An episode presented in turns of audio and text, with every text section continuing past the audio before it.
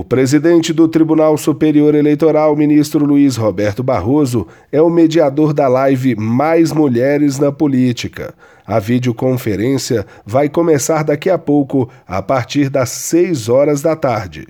Participam do debate a atriz Camila Pitanga, que é a embaixadora da ONU Mulheres no Brasil, a senadora Simone Tebet, que foi a primeira mulher a presidir a Comissão de Constituição e Justiça do Senado Federal, e a escritora, filósofa e professora da PUC São Paulo, Djamila Ribeiro.